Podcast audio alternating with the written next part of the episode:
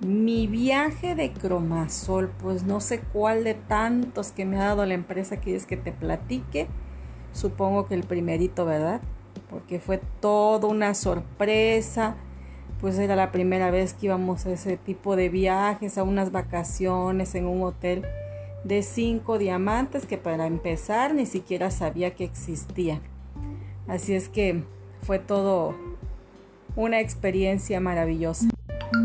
Y después del primero, pues vinieron, creo que han venido como 10 viajes más y todos con la misma calidad, todos con la misma emoción, cada vez mejorando más, pero más solo en sus detalles, en sus concursos.